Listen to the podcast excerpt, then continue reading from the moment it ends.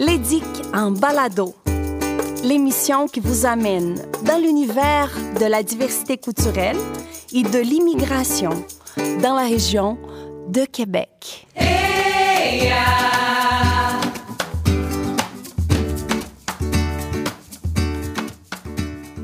Bonjour tout le monde, moi je m'appelle Maria Boirelodec, je suis étudiante au doctorat en travail social à l'Université Laval et membre étudiante de l'EDIC.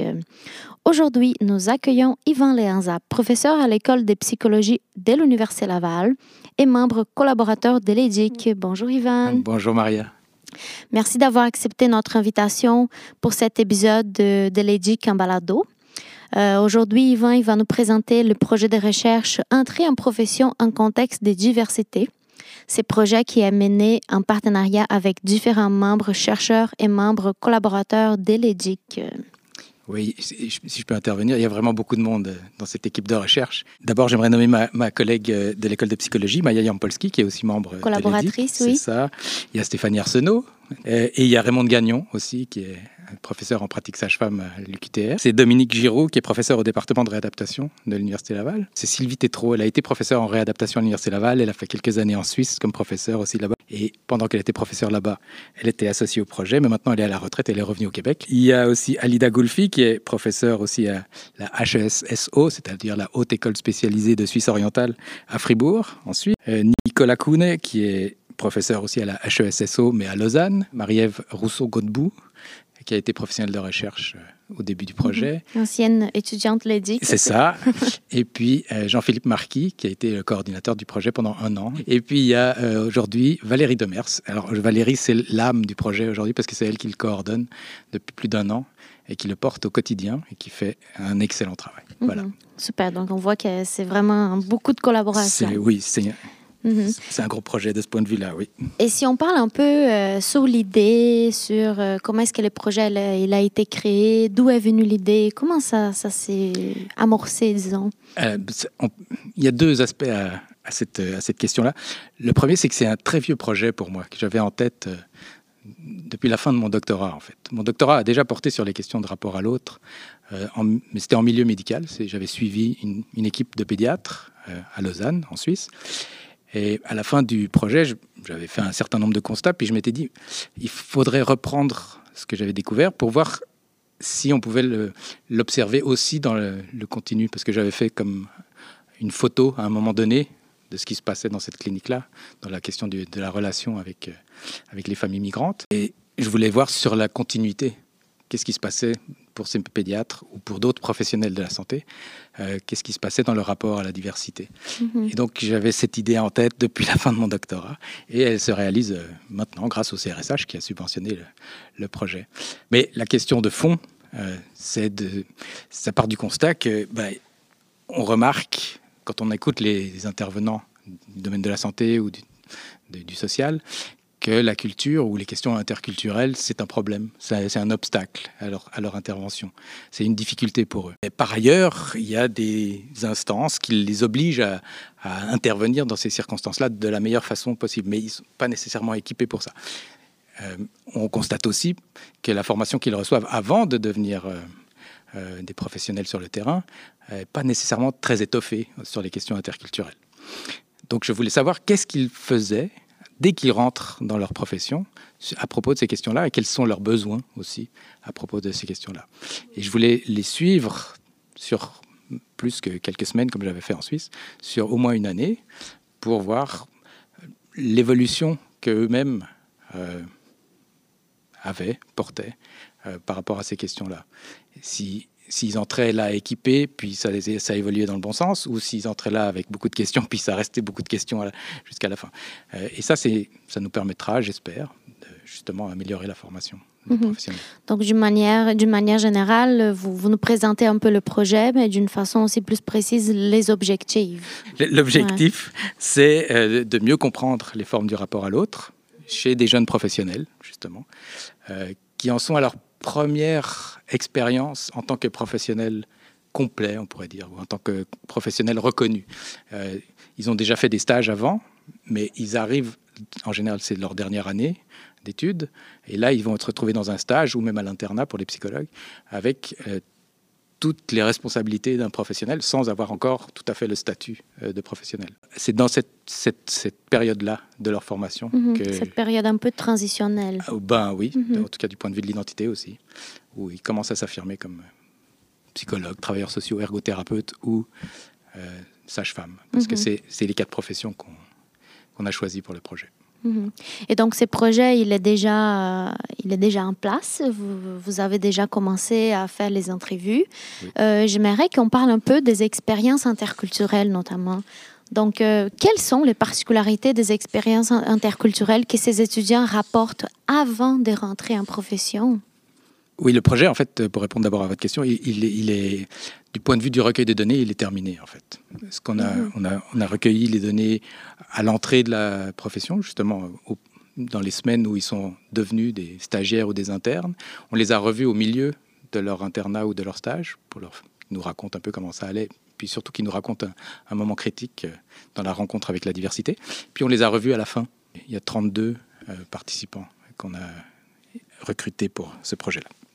Alors, une des, premières questions qu'on leur a posées dans l'entrevue d'entrée, euh, c'était justement de savoir qu'est-ce qu'ils avaient déjà eu comme expérience interculturelle significative, c'est-à-dire qui avait eu un effet sur eux, hein, qui, les avait marqués d'une façon ou d'une autre, que ce soit en bien ou en mal, mais qui s'en rappellent de cette façon-là.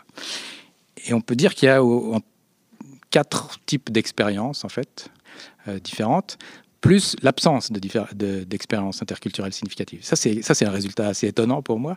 Il y a quasiment un tiers, un peu moins qu'un tiers de nos participants qui disent n'avoir aucune expérience interculturelle significative. Ça ne veut pas dire qu'ils n'ont pas un ami euh, qui vient d'ailleurs ou qu'ils n'ont pas été voyager un petit peu, mais c'est juste que ça ne les a pas marqués d'une façon positive ou négative. Euh, donc ça, c'est un premier résultat assez étonnant euh, pour moi.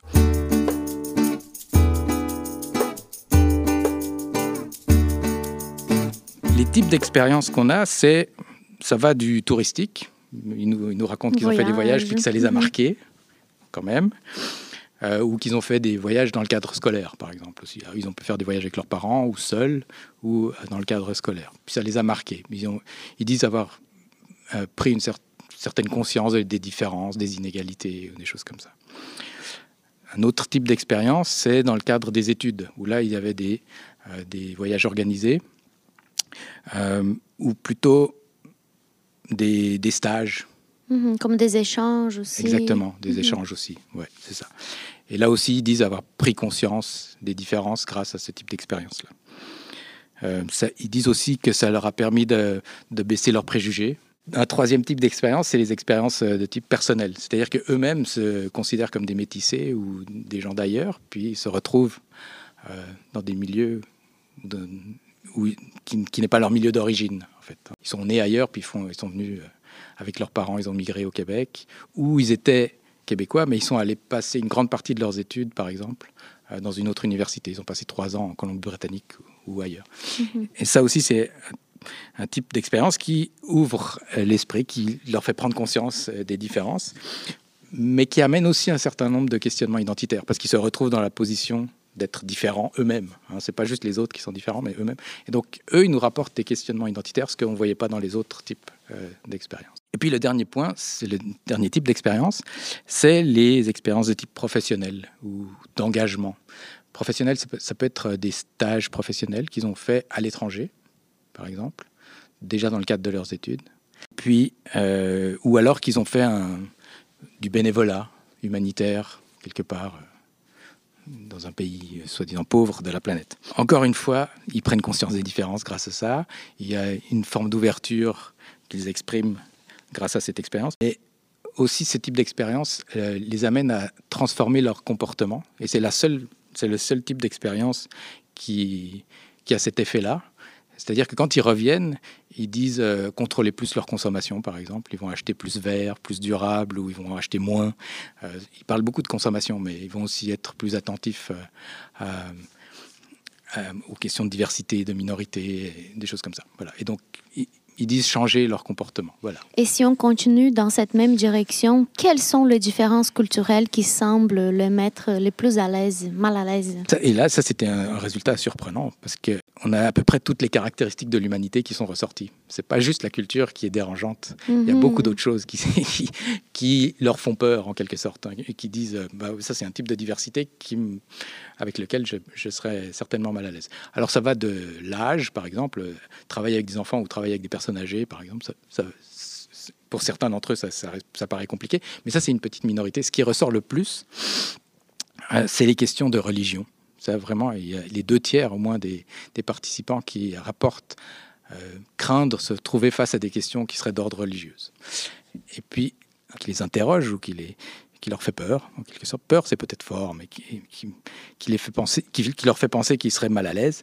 C'est les questions de d'extrémisme ou de discrimination, de position radicale par rapport à un sujet particulier. Ils ne mentionnent pas un sujet précis, en fait, ils en mentionnent même plusieurs. Ça peut être une position politique radicale, ou ça pourrait être une, position euh, raciste.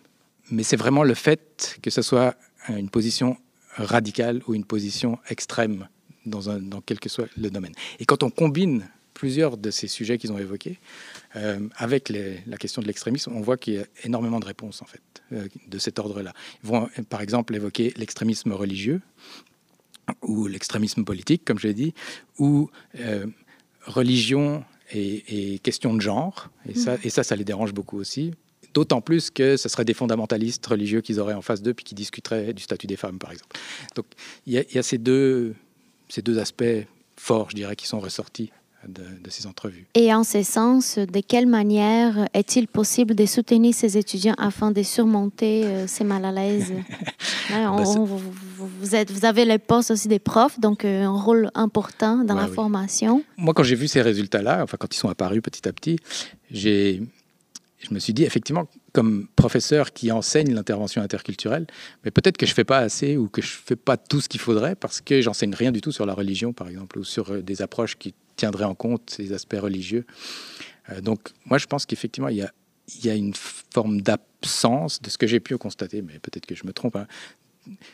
Une forme d'absence de, d'enseignement à l'intervention dans des contextes où la religion apparaît comme quelque chose de, d'important. On parle beaucoup de culture, on va parler aussi peut-être des autochtones dans certains cours, euh, ou de certaines classes défavorisées de la population, mais est-ce qu'on parle de religion quelque part? Je ne suis pas sûr. Hein. À, ma connaissance, on en parle très peu. Et puis l'autre aspect, c'est les questions de radicalité. C'est encore peu enseigné. Je sais qu'il y a beaucoup de collègues euh, au Québec qui travaillent sur ces questions-là, mais c'est peut-être encore pas très présent dans l'enseignement et euh, en intervention. C'est améliorer notre enseignement pour aborder ces questions-là, pour outiller nos, qui puissent être moins mal à l'aise dans ces mhm. situations-là. Mais il y a d'autres choses qu'on peut faire, c'est certain. Il y a tous les superviseurs qui sont euh, en charge de ces étudiants. En terrain. Ben oui, mhm. exactement, sur le terrain. Et ce qu'on entend aussi dans, dans, les recueils de données qu'on a fait, enfin dans les, c'est qu'ils ont très peu, très très peu de soutien de la part du terrain euh, sur ces questions-là. Moi, j'ai le sentiment, c'est la prochaine recherche, j'ai le sentiment que les, les superviseurs sont aussi démunis que, nos futurs professionnels, que les jeunes qu'on envoie sur le terrain, parce qu'ils n'ont eux-mêmes pas été formés à mhm. ces questions-là. Donc il y a un grand effort à faire aussi envers les superviseurs, les personnes sur le terrain, pour les soutenir.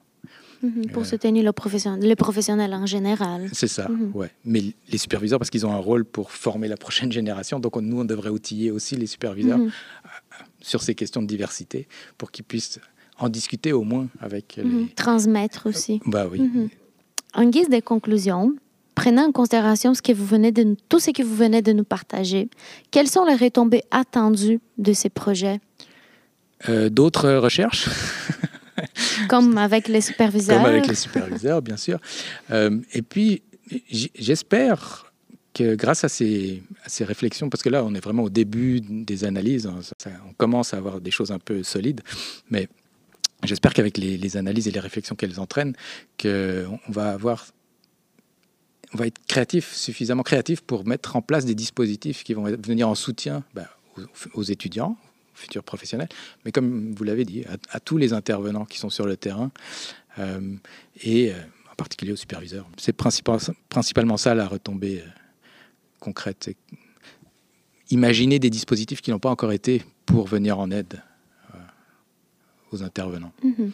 Parce qu'il y a, y a déjà des dispositifs qui existent, on peut transformer façon de faire de la psychothérapie pour des publics hétérogènes. mais, mais, je pense que dans des milieux comme Québec, où y, y il y a un grand nombre de migrants, mais pas assez pour que tout le monde soit concerné, il faut trouver une façon de faire pour rejoindre le plus grand, le plus grand nombre quand ils en ont besoin. Donc voilà, donc c'est là où j'en suis dans ma réflexion. Super, euh, merci beaucoup Ivan, c'était fort agréable de vous entendre aujourd'hui. C'était un plaisir. Euh, je remercie aussi à tous nos auditeurs qui nous écoutent. Puis, comme toujours, je vous invite à être attentifs au prochain balado. On se dit à la prochaine. À la prochaine. L'édic en balado l'émission qui vous amène dans l'univers de la diversité culturelle et de l'immigration dans la région de Québec.